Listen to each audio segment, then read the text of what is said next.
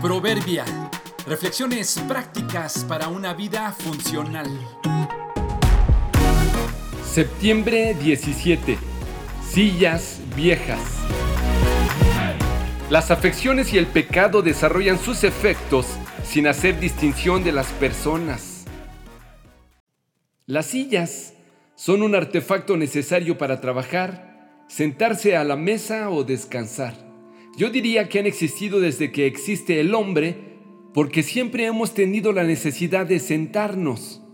Las hay de todos tipos, desde las comerciales y casi desechables hasta las elegantes y casi perpetuas que se heredan de una generación a otra. Hay unas de estas sillas que son plegables para su mejor manejo y disposición. El problema con este tipo es que están hechas de un material ligero que al plegarlas tantas veces se van venciendo los soportes y el día menos pensado una persona se sienta y cuando menos lo espera se rompen los remaches y las personas terminan en el piso. En el mejor de los casos, la caída se hace poco a poco sin complicación alguna. En otros casos, se hace estrepitosamente y con daños a quien se cae.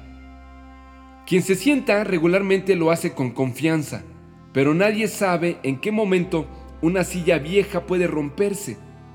La silla no distingue quién se sienta o no, chico o grande, sexo, tamaño o nacionalidad. Se rompe cuando se junta su debilidad y peso de la persona.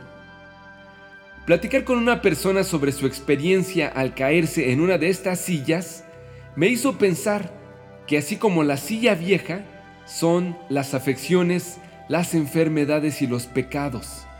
Estas no distinguen a unos de otros, les afecta a todos por igual.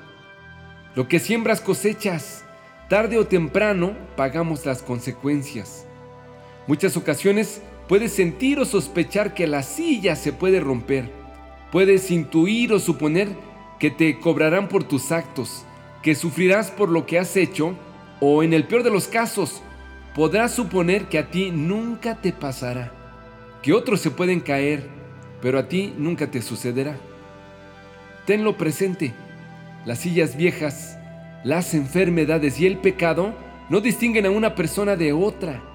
El día menos pensado se combinarán sus debilidades y las tuyas y puedes terminar en el piso. Ojalá sea con la menor cantidad de daños, pero está latente también la posibilidad de ya no levantarse. Si ustedes piensan que están firmes, tengan cuidado de no caer. Primera a los Corintios 10:12.